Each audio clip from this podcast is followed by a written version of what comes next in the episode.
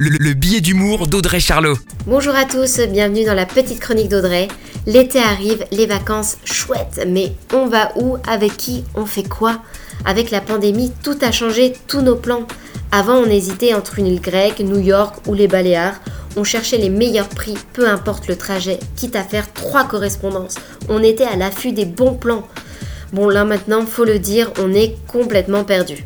Certes, on peut à nouveau voyager, mais il faut checker sur le site du ministère des Affaires étrangères pour savoir si les frontières du pays en question sont réouvertes. C'est un peu le bordel, on a perdu l'énergie et surtout l'envie de voyager. Avant, nos conversations, on parlait de tout et de rien. Parfois, on se lançait dans des confidences sur notre enfance, nos premiers amours, nos rêves.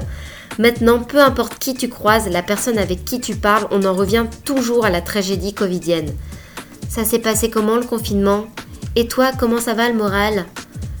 Le body, euh, on en parle Avant, on était des labradors, on se jetait dans la moindre flaque d'eau l'été. Aujourd'hui, on ressemble plus à quelque chose de gras, de blanc, un genre de mozzarella.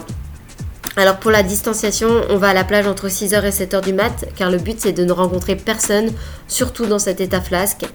Le gel hydroalcoolique, on n'en peut plus, mais il remplace désormais tous nos produits et il va remplacer les crêpes solaires.